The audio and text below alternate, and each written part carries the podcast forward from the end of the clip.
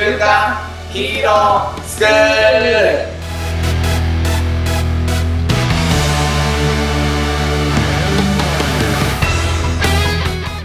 アニメ好き、働かないリーダー育成のマサオンと、漫画好き生き生きした大人たちのセミナー講師ヤマトンです。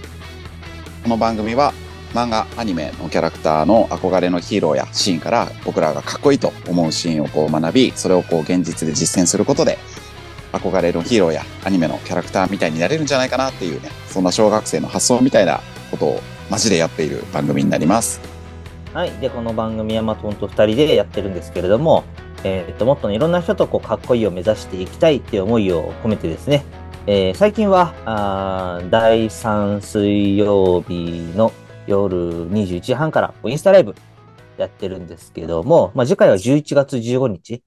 うんね、これはちょっと、ズームのイベントにするか、あの、うんインスタライブにするか、まだ悩んでるんですけど、気持ち的には、ちょっとズームのイベントにしていきたいなと思っております。興味がある方がいたら、ちょっとウォッチしておいていただけたら嬉しいです。扱ってほしい漫画やアニメあればコメントをお願いいたします。はいまあちょっと化け物語のえっ、と話をしようかなと今日は思ってますおい。化け物語ですね。はいはい。こギュッといる？れギュッといるでしょわかりました やりましょうう。はい。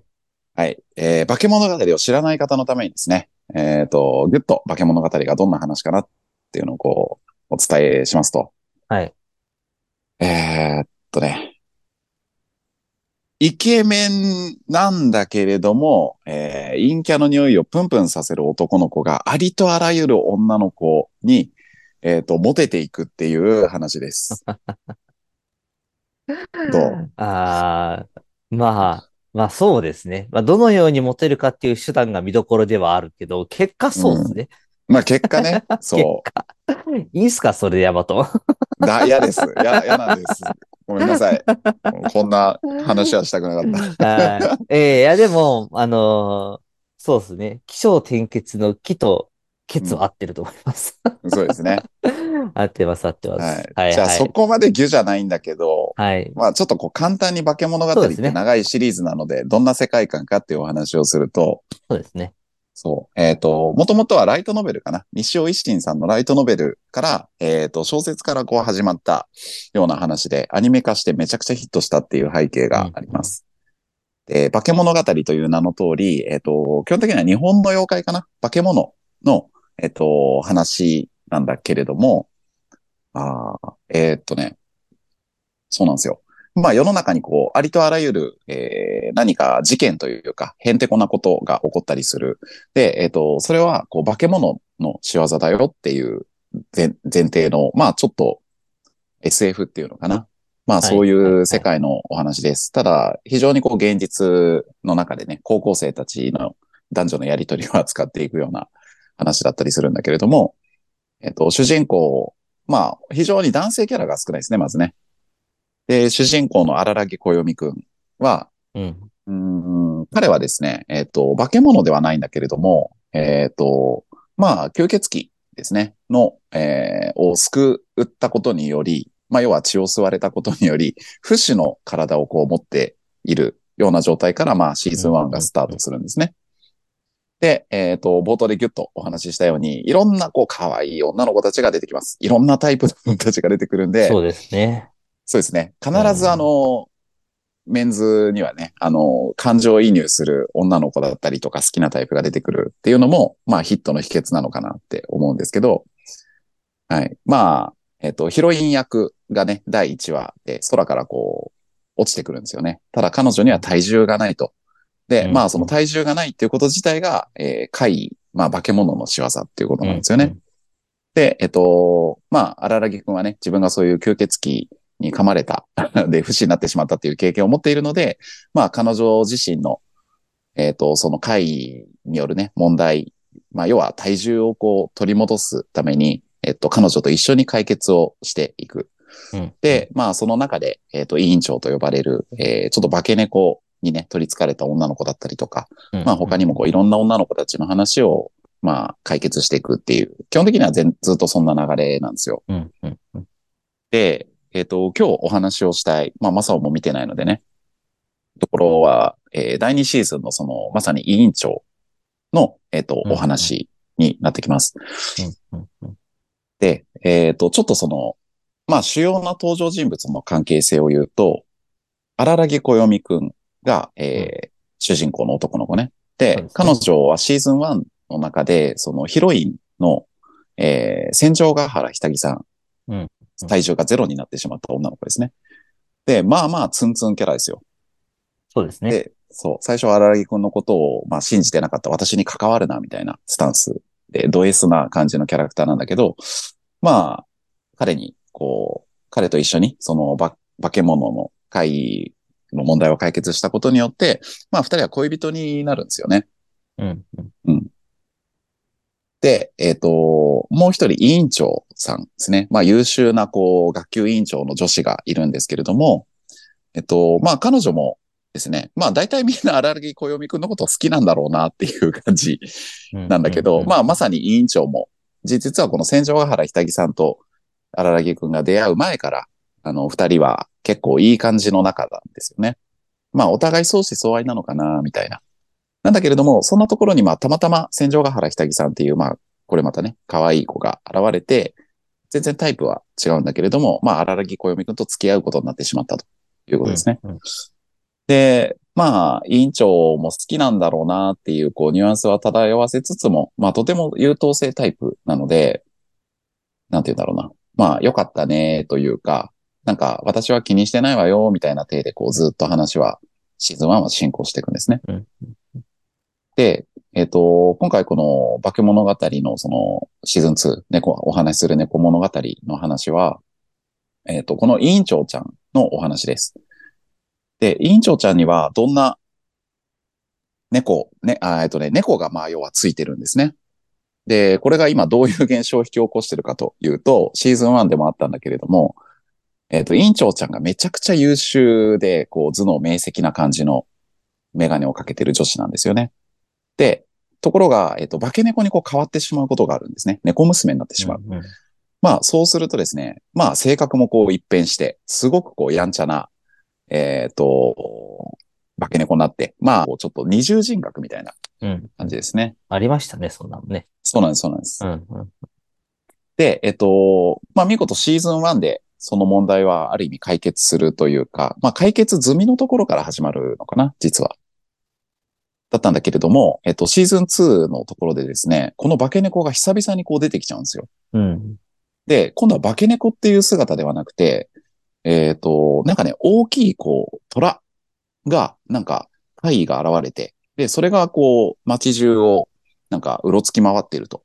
で、この怪異は何なんだっていうところからですね、どうやら、この大きい虎は、その、委員長ちゃんの化け猫の、まあ、兄弟なんだ、みたいなことが、あの、だんだん発覚してくるんですよね。うん。うんで、えっ、と、委員長ちゃん自身も、えっ、と、化け猫の、あのー自分が今までは怪異で、えっ、と、自分の裏の人格だったんだけれども、なんかその怪異のね、力をこう、まあ、合体してというか、で、自分が生み出したこう、兄弟なんだから、その兄弟の大きい虎に、えっ、と、化け猫として立ち向かっていくみたいな。これは自分の問題なんだから自分で解決するっていうね、あの、自分とこう、対峙をするようなシーンなんですね。うんで、えっと、今からちょっと マサオに見ていただきたいのは、もうそれの本当に一番最後。で、どうしてもですね、その化け猫の、あの、あ、タイガーか、の、戦うんだけれども、強い。めちゃめちゃ強い。うん。うん。で、えっ、と、この委員長ちゃんは逆に殺されそうになってしまうんだよね。うん。うん。で、あー、ちょっと私の人生はここで終わりなのかもしれないなって言っている、まあ、シーンです。うん。ここからどういうふうに話そうかなって感じなんだけど、この委員長ちゃんっていうキャラクターはさ、はい。まあ、要はめちゃめちゃ優等生なんだよね。うん。だから、あの、周りの気持ちがすごく分かって、すごく、あの、自分の気持ちを抑えてるんだよね。うん。うん。うん。こうあるべき、優等生であるべきっていうう、ん。ところもさ、先だってね、世間体をすごく気にして。だから、あの、荒木くんのことが好きだったってことも言えなかったし、まあうん、その中でお二人が幸せそうに付き合ったっていうことになると、まあ、なおさらそんなことは言えないわけなんだよね。うん。うん。でも今のシーンって、まあ、それをこう勇気を持って告白するっていうシーンなんだけど、今までは、その、自分の気持ちに蓋をしちゃってたうん。うん。うんから、その、まあ、陰と陽で言うと、まあ、陰とかね、なんか、もう一個の人格を作り出して、その化け物がそのストレスを発散するっていうことで、バランスをとってたんだよね。うん。うん。うん。うんで、第一シーズンで、まあ、そこはある意味、荒木くんのおかげでというか、一緒に解決したと思ってたんだけど、でも、別の問題がまたこう出てきた。やっぱり、癖って戻ってしまうから、まあ、その後かな、お二人が付き合うことになったりとか、たくさんストレスをまた抱えて抱えて、今度はば今まで自分が作った化け物以上の、まあ、ああいう虎っていう。別のね、怪物がやっぱり出てきてしまって、うん。で、最後のシーンは、まあ、それを自分が吸収するというか、あの、受け入れるっていう、そうねはいうん、シーンだったんだよね。はい。だから、あそこのシーンって、もう強気も弱気も、あの、自分のいいところも悪いところも、もう全部受け入れて、で、自分のこのありのままの気持ちを伝えようっていううん。シーンなんだよ。で、それを勇気を持ってこう言ったって告白したと。でももう振られるのなんて分かってるんだよ。荒井君を困らせちゃうことも分かってんだようん。でも、それをね、しっかり伝えて。で、それに対して荒木君も偉いなと思って、あの、ちゃんと自分の気持ちを伝えて、おそうですね。前に付き合うことはできない。それでもこう嬉しいっていうね、うんことを伝えて。で、さらに、そうだよねって、そこまでは予想してた結果なんだよね。でもやっぱりそこでこう、好きな人から振られて、もうどうしようもないっていう涙をさ、やっぱしっかり流すんだよね、あそこで。うんで、本当にあそこで全てをこう受け入れたんだなって。髪も今まで黒、黒と白で分かれてたんだけど、一緒になって、ちょうどメッシュがね、入るみたいな表現だったりとか。そうそうそう。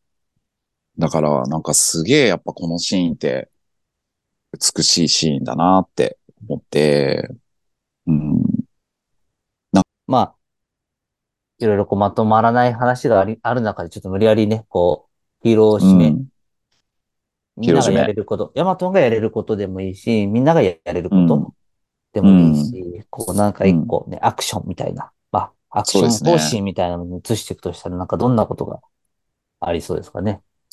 そうっすね。なんかあのーまあ、まとめると、マサオンが言ってくれた、その、い生きづらい癖うん、うん、っていうところが、まあ、学べたことっていうかテーマになるのかなと思ってて、うん、うん、化け物語の中で、その、まあやっぱりこの委員長ちゃんが生きづらい癖っていうところがあったがゆえに出てきた化け物だったと思うんだよね。うん。で、今回紹介した話っていうのは多分その生きづらい癖と向き合うっていうのかな。マサオもその受け入受け入れる、受け入れてないっていうのがあるんだけど、それをこう、それで全て良しとする、バランスをとってるっていう、そう、うんことになった結果、まあ、融合していったというか、ひ初めて一つのうん委員長になっていったみたいな会議が解決されたってことかなって思うんだけど、うん、うーん、そうなるとは、まあ、俺自身はやっぱりマサオンと話してみて初めて出てきた。から、まずありがとうございました。いいえ今日の悶々として いるですね、自分の気持ちの整理に3時間付き合っていただきありがとうございました。いやこちらこそめちゃくちゃいい時間でした。そう、これを実践するとしたらだよね。ま、マサオンは出てきてる。ちょっと俺考えたいかもしれない。ああ、そうですね。うーん。いや、なんか、うん。すごいしょぼいことでもいいので、うん。これが生きづらい癖だなって、誰にも喋らなくていいと思うんです。うん。誰にも喋らなくていいから、なんか自分の中でこれは生きづらい癖だなってうん。いうのを、なんか一個認識してみるぐらいでもいいような気がしますけどね。そうだね。そうだ一ね。個、一個、一個、一個、何でもいいから、で、人に喋んなくてもいいし、うんうんうん。うん。なんかそこからスタートかなって感じですよね。うん。そうだね。うんい。や、ありがとう。なんかやっぱりマサオンが言ってくれるのを聞いて自分も結構自分だったら何ができるかなって思えたんだけど、認識する。ちょいちょい今までの回でも出てきてたんだけど、うんその生きづらい癖っていうのは自分はちょっとね、認識してるつもりになっている嫌いがあるということに気づきました。で、その中、で、マサオンが言ってくれたのがさ、受け入れているものと受け入れてないものがあるって、その、分けてくれたじゃん。はい。俺そこのフェーズにまだいけてないなって気づいたから、うんうんうん。受け入れ、受け入れている方は多分ある。うんうん。できてると思ってる。でも受け入れていないっていうことを、あの、認識していない、だと自分で気づいたので、うん。例えば、あの、なんとかなると思っているっていうのかな。マサオンがその自分は頑固さがあるってうんうん言ったじゃない？で、うんまあ俺も頑固さはあったりとかするんだけど、うん、それ、それをなんか悪としちゃっていて、受け入れてないことを受け入れてないっていう感じかな。うん、頑固じゃない。そうそうそう。ああ。でもそれもよ、そうそう、結局、良しとして、うん、人から好かれたいっていう自分がいるとっていうことを、まあ、受け入れて、で、なんだろうね。ああ、言葉にすると難しいな。自分が人から好かれたいって思っているから、ついついいいことばっかり言っちゃう、そんな自分がいるっていうことを受け入れて、で、そこにこうチャレンジをしてね、嫌われるようなことを言っ。たときに、うん。あの、やっぱり嫌われちゃったよって凹んでるっていうのは結局受け入れてないんじゃないかなって思うんだよね。ああ、ああ、ああ。そう。それやったら好かれるはずみたいなのがまだどっかにあるから、そう言うんだったら覚悟を持って言うとか、うん、うん、うん。うん、本当の意味で真摯にフィードバックできてるのってマソンが言ってくれたのは本当その通りなのかもしれない。結果は、このバック物語の言葉を借りるんだったら、人はね、一人で勝手に助かるだけさってことだと思うので、そうそこにいい意味で期待もしない。自分がこう、それで嫌われたとしても、それはそれを事実として受け入れるっていうう、ん、うん、うん。うん、ことね。かな。寂しいって思った気持ちも自分のすごく本心だし、うん、うんそう、それを楽しくしようとするんじゃなくて、寂しいをそのまま受け入れてみようかなって。うん、うん、うんうん。なんか、それを寂しく感じれる気持ちって素敵じゃないですかって思ったりしますね。そう、そう。うん。なんか、それを寂い。しいとも思えない心って貧しくないですかって思っちゃうんです。うん、うん。そう。なんか、そんな感じですね。なんか、雰囲気うん、的に。うん。素敵だなって。すそれ寂しいって、あ 癒されました？あ、皆さん、よかったです。俺は今までその寂しいに蓋をしてた。うん。ほらほら、楽しいじゃんって。でもさ、楽しくないんだよね。寂しいんだから、いいじゃんって。僕、殺人事件とかのニュース見て泣ける自分好きですもん。いや、すごいよね、マサオね。ちょっとね、俺そういうところは尊敬する。あ、そういうこと？なんか、そういうところはね、俺なんかすごい客観的に見ちゃって。この番組やってても、マサオンが結構涙ぐむときに、あ、やっぱ俺なんか、心が純粋じゃないのかなって不安になるときがある。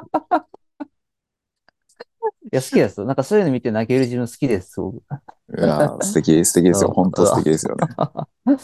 そうだから、よくね、それ、それで寂しいと思える心が素敵だとうん。思います。またパン屋で泣いていきたいなと思いまはい、す。了解です。慰めてもらってください。怒ることもね、素敵だなと思えるようにしたいなと。そうね、確かにそれもあるかもしれないですね。そう、マジそうなんだよ。うん。そこで怒りたいって思えるこ心が素敵ですよね。そう。うん。いや、確かにそうだ。そう、マサオンがイライラするって、もうそれも本当素敵だよね。イライラする。いや、それは好きなんですよ。もうそういう人見てイライラするの。あ、うん。こういうことにイライラしてる俺心綺麗だなって思うんですよ。うん。素敵。いや、マジで素敵だよ。俺イライラするのをもう蓋してたもんだいぶ。うん。かっこ悪いとか思ってて。いいじゃんね。イライラしなきゃ人じゃねえしなっていうそう。イライラしてるのも自分だよって思わせてくれました。ありがとうございます。じゃあ、はい。はい広締めをしていきましょう。はい。じゃあ、いきますよ。はい。いきます。えー今日の学びを生かして、子供たちが憧れる大人にいっ今週も、いってらっしゃい。てらっしゃい。